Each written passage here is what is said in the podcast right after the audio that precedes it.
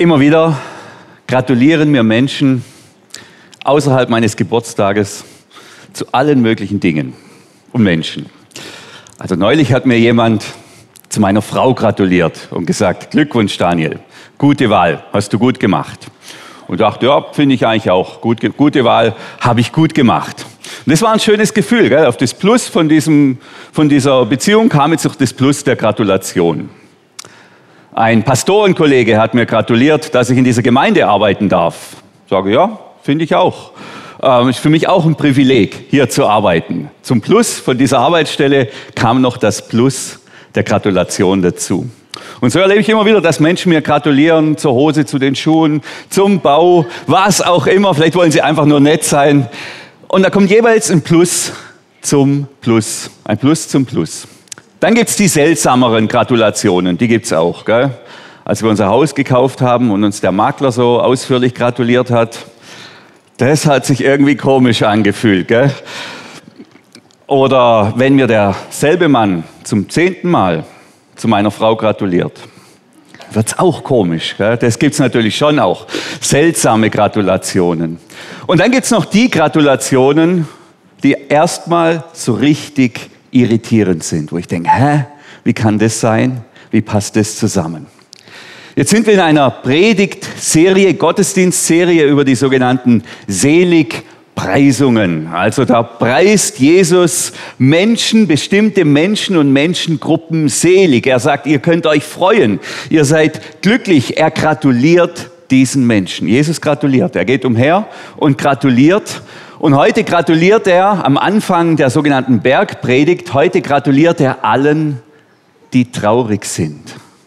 Und das finde ich schon seltsam. Er sagt, selig, also glücklich, ich gratuliere allen, die traurig sind. Selig sind die Trauernden, denn sie werden getröstet werden. Selig die Trauernden. Jetzt muss ich sagen, für mich ist Trauer eindeutig ein Minusgefühl. Also das ist kein emotionaler Zustand, in dem ich mich gerne lange auch aufhalte. Und ganz ehrlich, auch Menschen, die trauern, fordern mich heraus. Ich bin lieber auf dem Oktoberfest, Party, Action, alle brüllen rum, allen geht's. Da fühle ich mich sicherer, da fühle ich mich wohler. Also das ist so ein Minusding, diese Trauer. Und was Jesus hier macht, er verknüpft es mit einem Plus. Er verknüpft es mit einer Gratulation und sagt, du darfst dich freuen. Ich gratuliere dir. Glücklich bist du, gesegnet bist du, wenn du traurig bist, wenn du in Traurigkeit steckst, wenn du zu den trauernden, zu den leidenden Menschen gehörst. Vielleicht am Anfang, ah, hier haben wir schon ein schönes Bild, der Wolfgang eilt seiner Zeit voraus. Ähm, Ihr seht hier Plus und Minus. Jemand hat mal gesagt, bei der sogenannten Bergpredigt, da verkabelt Jesus unser Denken neu. Also er geht daher und tut in unserem Denken die, Kabel, die ganzen Kabel neu zueinander stecken. Was Jesus bei den Seligpreisungen macht, finde ich, ist was, was ein Elektriker nie machen sollte. Er verbindet Plus und Minus. Er verbindet dieses Minus von der Trauer mit dem Plus der Freude und der Gratulation. Und dann gibt es Funken und dann gibt es Reibung und da, da fließt irgendwie Energie. Und genau da sind wir. Wie bist du heute Morgen da? Was ist dein Gefühl? Gehörst du auch zu den Menschen, die traurig sind?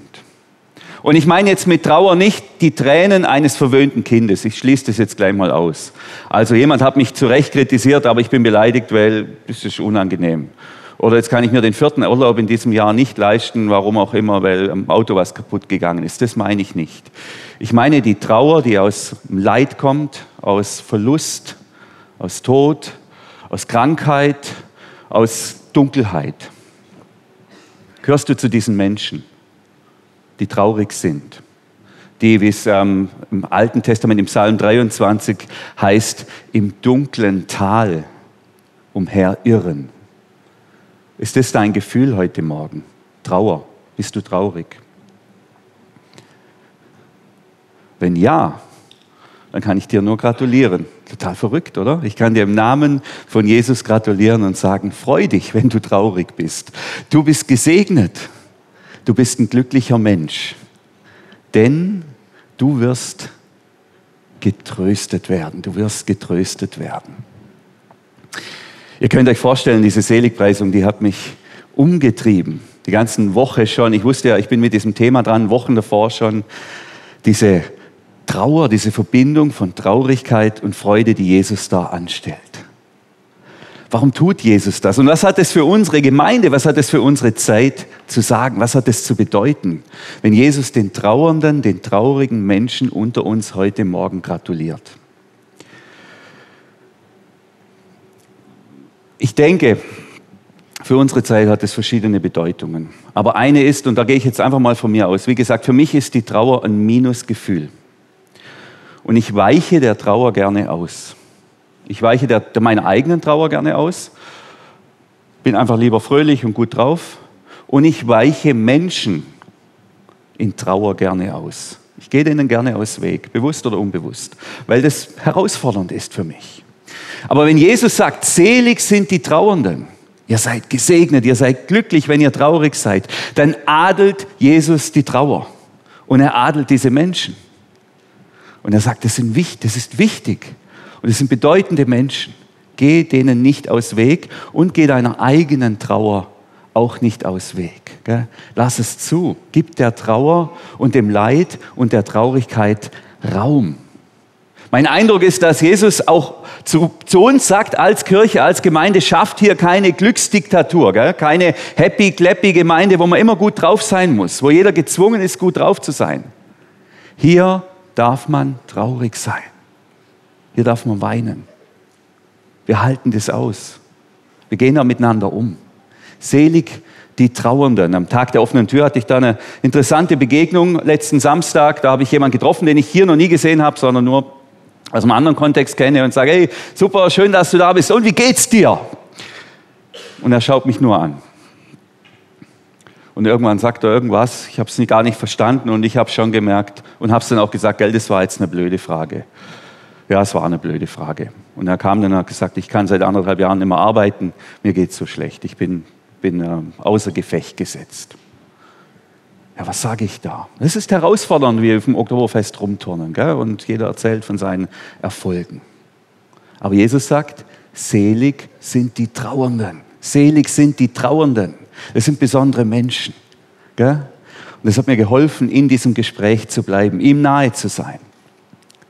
Und gleichzeitig merke ich ja selber, wenn ich diese, wenn ich Momente oder Phasen der Dunkelheit habe, Phasen der Trauer, ich würde die so gerne überspielen, ich will den ausweichen. Aber Jesus sagt, selig die Trauernden, denn sie werden getröstet werden. Und dann kam mir im Vorbereiten, manchmal geht es so, gell? da geht mir was in den Kopf, das kam dann nimmer raus, das ging einfach nimmer weg das wird jetzt ein ziemlicher Schock, ähm, ein Schlagerlied. Ein Schlager, der ging mir nicht mehr aus dem Kopf. Und da hören wir jetzt mal kurz rein. Das ist jetzt echt äh, eine krasse emotionale Geschichte hier, aber das ziehen wir jetzt mal durch. Wolfgang, gib uns mal bitte kurz den Schlager, 30 Sekunden davon.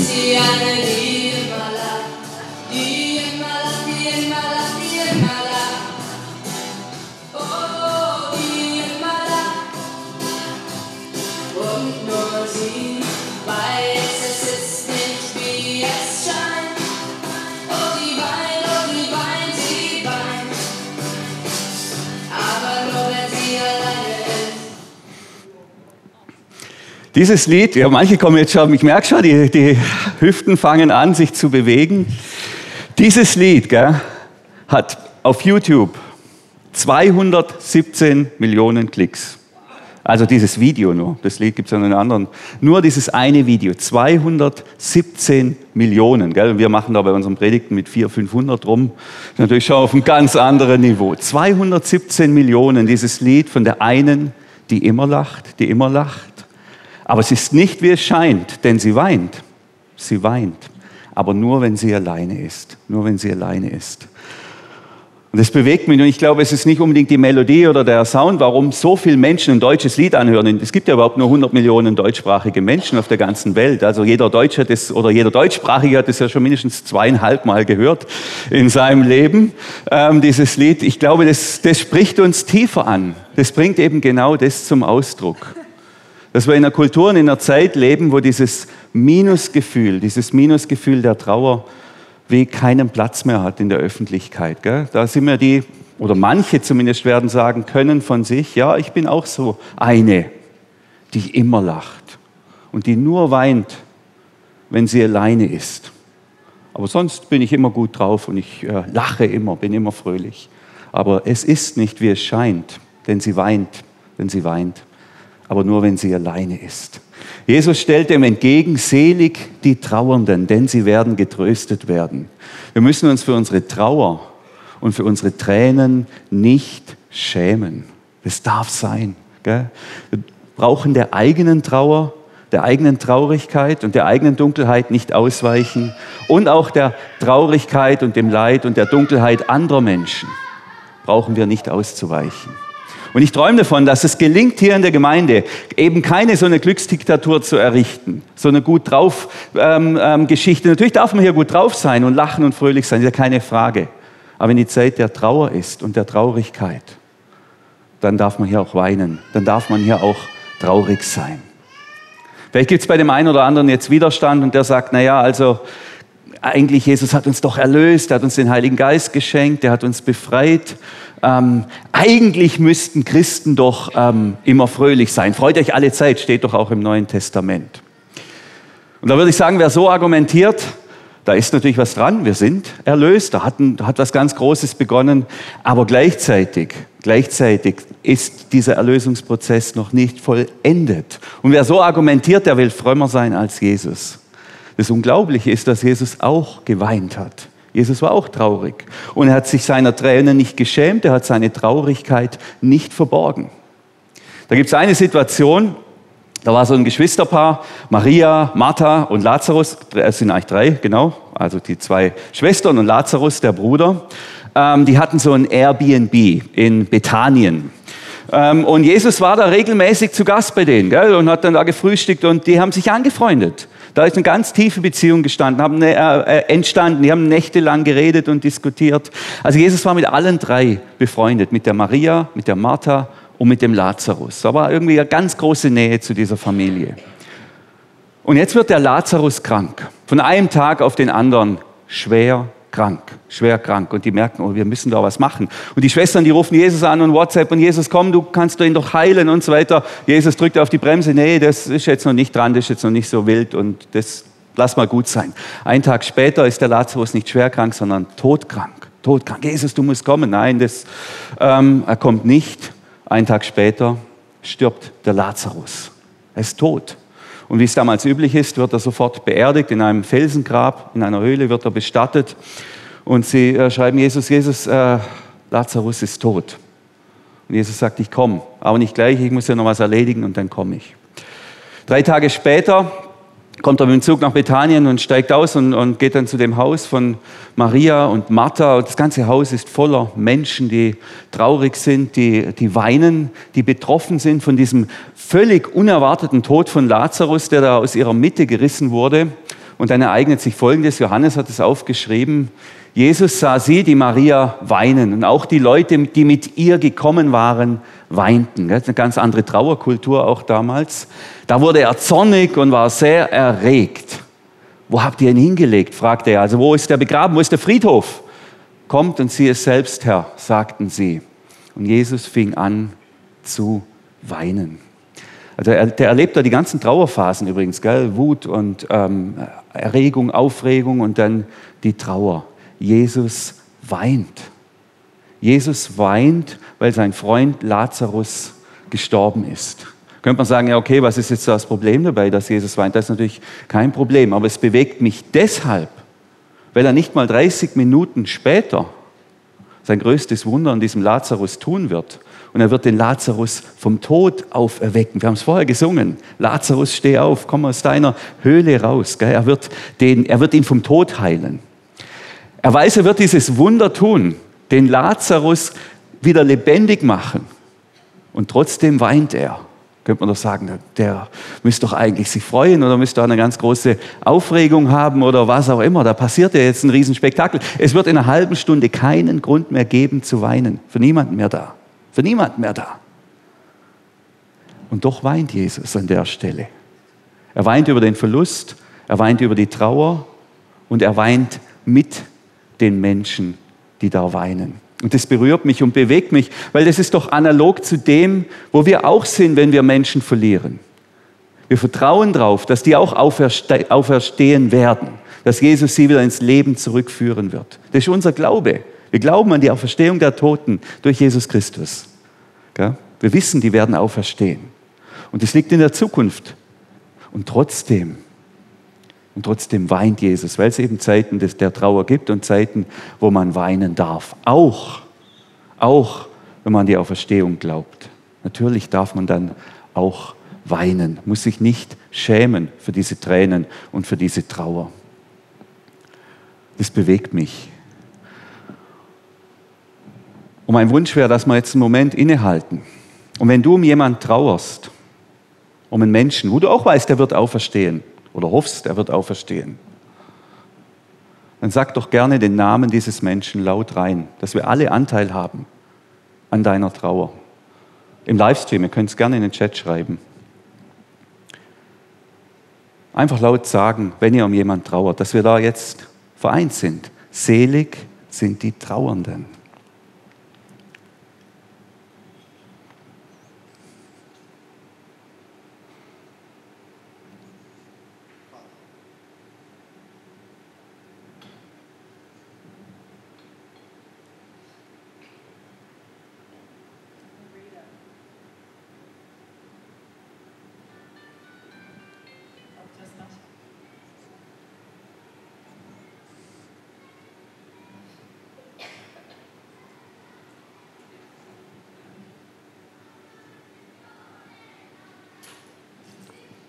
Ein paar Namen gehört, es war nicht ganz so verständlich, war leise, ist kein Problem. Dinge ist gestorben, langjähriges Gemeindemitglied dieses Jahr. Die Rita, Wilfried, Rudolf, wir haben Menschen verloren. Wir dürfen traurig sein, das ist in Ordnung. Jesus weint. Selig die Trauernden, denn sie werden getröstet werden. Interessanterweise weint Jesus noch an einer anderen Stelle.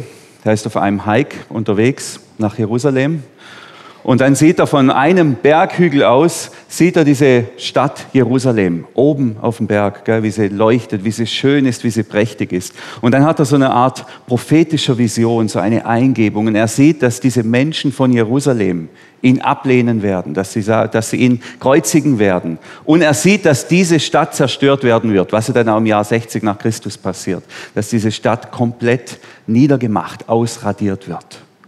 Und er beginnt zu weinen ab diesem Zustand. Ab diesem Zustand von dieser Stadt und ab dem, dass die Menschen in die Irre gehen, dass sie blind sind und dass es da so viel Gewalt gibt und so viel Leid und so viel Elend.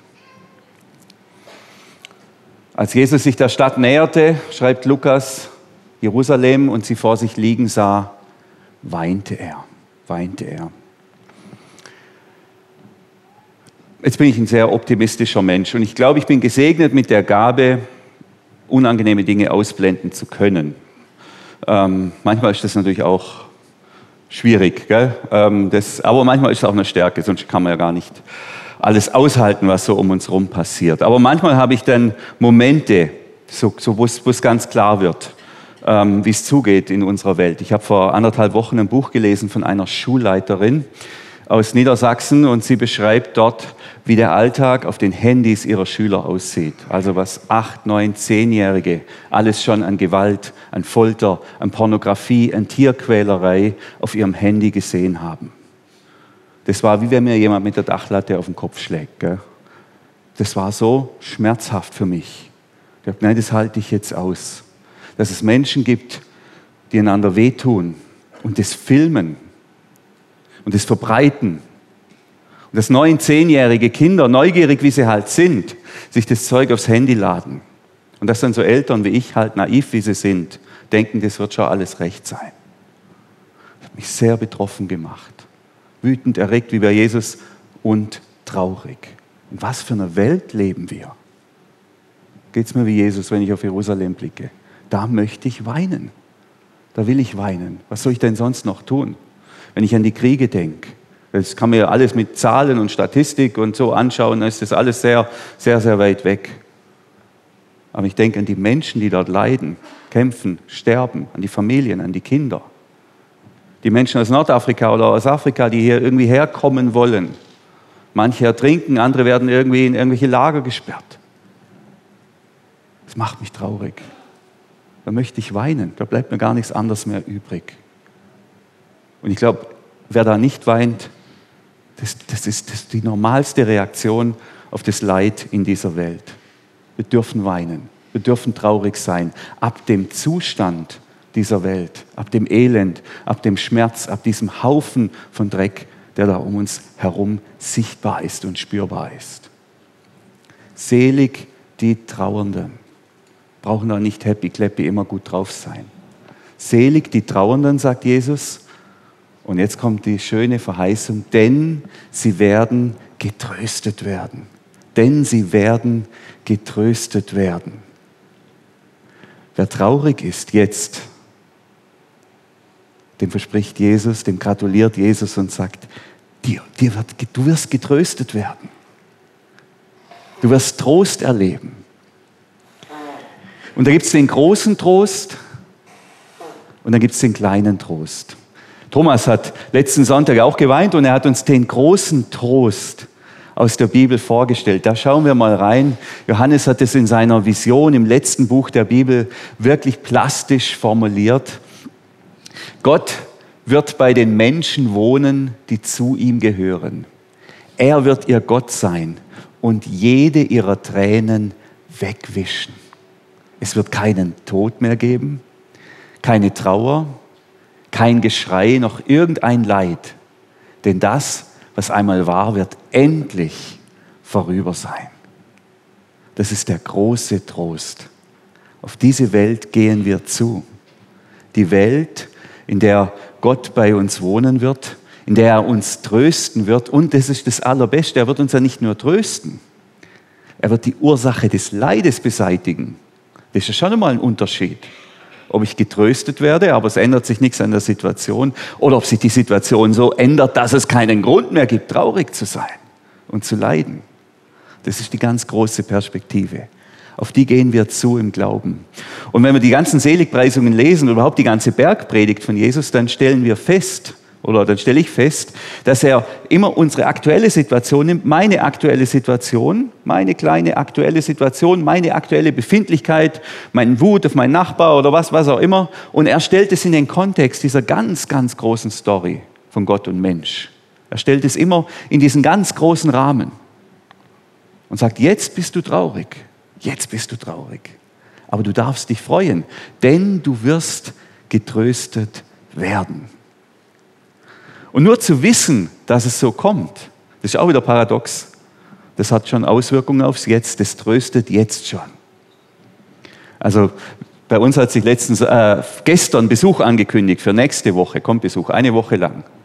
Seither ist alles anders bei uns. Gell? Der Besuch ist noch gar nicht da. Aber jetzt beginnt alles, äh, unser Leben hat jetzt eine ganz andere Dynamik. Gell? Und was Hausreinigung und so weiter anbelangt. Genauso ist es da auch. Gell? Nur zu wissen, nur zu wissen, dass ich getröstet werde, hat jetzt schon Auswirkungen. Das ist jetzt schon ein Trost. Das ist total schön. Das ist der große Trost, der uns erwartet. Aber dann gibt es auch noch den kleinen Trost. Das wäre die nächste Folie, da gehen wir nochmal zurück. Ihr seht hier ein Bild von unserer Gemeinde. Selig die Trauernden, denn sie werden getröstet werden. Das glaube ich auch, davon bin ich überzeugt. Wir warten gemeinsam auf den großen Trost, aber im Warten auf den großen Trost können wir uns hier in der Kirche auch schon den kleinen Trost schenken. Dazu gehört, dass ich Beziehungen habe zu anderen Christen, dass ich hier nicht isoliert bin. Hauskreis, Kleingruppen bietet sich da an. Oder wir sind fünf Männer morgens in unserem Gebet, das heißt Gebetstrio, aber wir sind zu fünft. Ähm, und wir tauschen uns halt aus über unsere Probleme, über unser Leid und beten dann miteinander. Und das war's jeden Freitag eine Stunde lang oder zwei. Es tut mir so gut. Gell? Das ist der kleine Trost. Der kleine Trost, ich kann sagen, wie es mir geht, was mich bewegt. Jemand hört zu, zieht noch einen Spruch und gut ist. Und dann gehen wir wieder in unseren Alltag. Der kleine Trost, den können wir uns jetzt schon schenken. in der Kirche. Ich habe das auch erlebt, als es in unserer Familie mal eine ganz schwere Phase ging, äh, gab. Und ich mich, ich konnte fast nicht zur Arbeit gehen, habe dann in unserem hauptamtlichen Team erzählt, wie es mir geht. Ich habe geweint, die haben geweint. Es war so stark, es hat mich getröstet. Das war richtig wertvoll. Und deshalb ähm, verbirg deine Trauer nicht. Gell? Weich deiner eigenen Trauer nicht aus. Sei nicht die, die nur weint, wenn sie alleine ist. Sag's doch im Hauskreis oder in deiner Kleingruppe oder hier in der Gemeinde mit den Menschen, zu denen du eine Beziehung hast. Da wird es ein paar geben.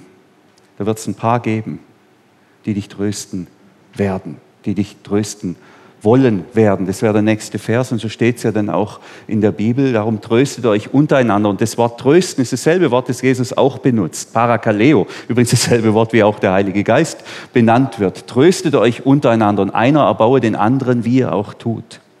Genauso. Wenn ich in der Haltung hier lebe, dass ich bereit bin, dem trauernden Menschen nicht auszuweichen und ihnen meinen Trost zu schenken, dann werde ich erleben, dass ich selber auch getröstet werde. Schwieriger ist vielleicht, wenn ich in der Haltung bin, dass über, über Jahrzehnte hinweg, dass ich immer nur der bin, der Trost braucht. Ähm, aber wenn ich bereit bin zu geben und zu nehmen und vor allem der Trauer nicht auszuweichen, weder der von anderen noch meiner eigenen, dann kann ich, davon bin ich überzeugt, hier den kleinen Trost erleben, den kleinen Trost. Das ist eine Riesensache, das ist ein großes Geschenk. Wie sieht der kleine Trost aus? Nehmen wir mal an, die Maria wäre bei mir im Hauskreis oder bei uns im Hauskreis. Und die Maria schreibt mir eine WhatsApp und da steht drin, ähm, Lazarus ist gestorben. Ja, was kann ich jetzt tun? Ich schreibe ihr zwei Worte zurück. Zwei. Ich komme. Ich komme. Ich fahre hin zu Maria. Ja, und ich ähm, nehme mir Zeit und wir sitzen zusammen. Und ich frage ihr, wie es ihr denn geht jetzt und wie das war. Wie ist denn der Lazarus gestorben? Warst du dabei? Was hast du erlebt? Und dann erzähle ich ihr, was ich mit dem Lazarus erlebt habe und sie und wir lachen zusammen.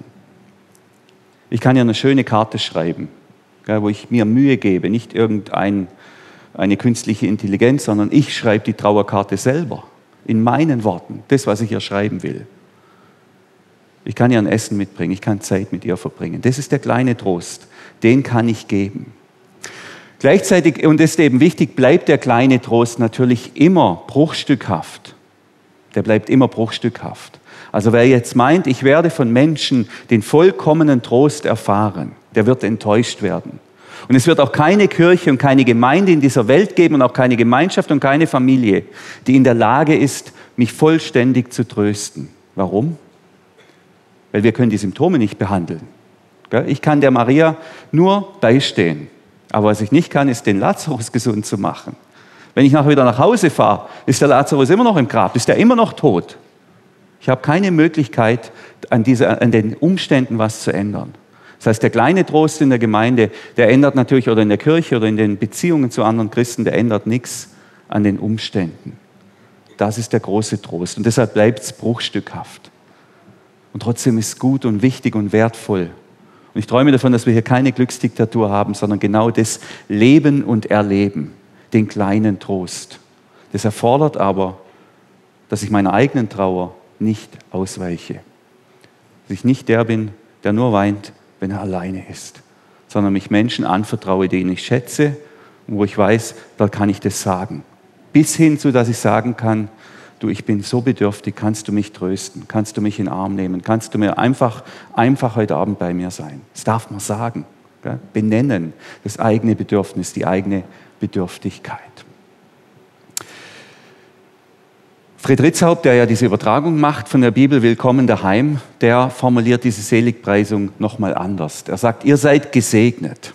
Ich gratuliere euch. Ihr seid gesegnet, wenn ihr in Leid und Traurigkeit daran festhaltet, dass Gott selbst einmal alle eure Tränen trocknen wird auch ganz schön formuliert und wir sehen jetzt auch, er, er greift da die Offenbarung nochmal aus. Ihr seid gesegnet, wenn ihr in Leid und Traurigkeit daran festhaltet, festhaltet, dass Gott selbst einmal all eure Tränen abtrocknen wird. Denn wir sind in einer Situation, wir haben, wir warten sozusagen auf die, wir sind in einer göttlichen Trostverzögerung, nennen wir es mal so. Der große Trost, der fehlt noch. Wir warten noch auf den großen Trost. Wir haben den kleinen Trost in der Gemeinschaft, in der Gemeinde. Aber der große Trost, der fehlt.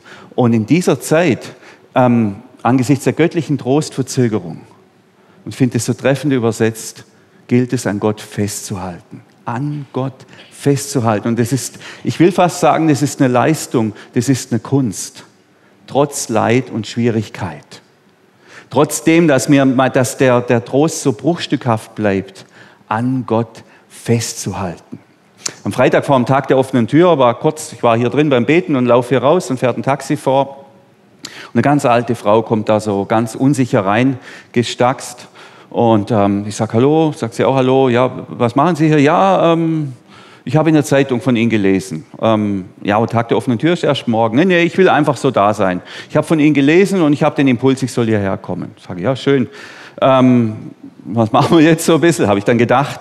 Ähm, und dann ähm, frage ich sie, ja, sind Sie irgendwie mit Gott oder Kirche unterwegs? Da sagt sie, nee. Bringt dann, zeigt mir dann die Todesanzeige von ihrem Sohn und sagt, ich habe meinen Mann verloren und ich habe beide Söhne verloren. Mit Gott habe ich es nicht mehr so. Aber sie kommt hierher, gell? sie kommt hierher.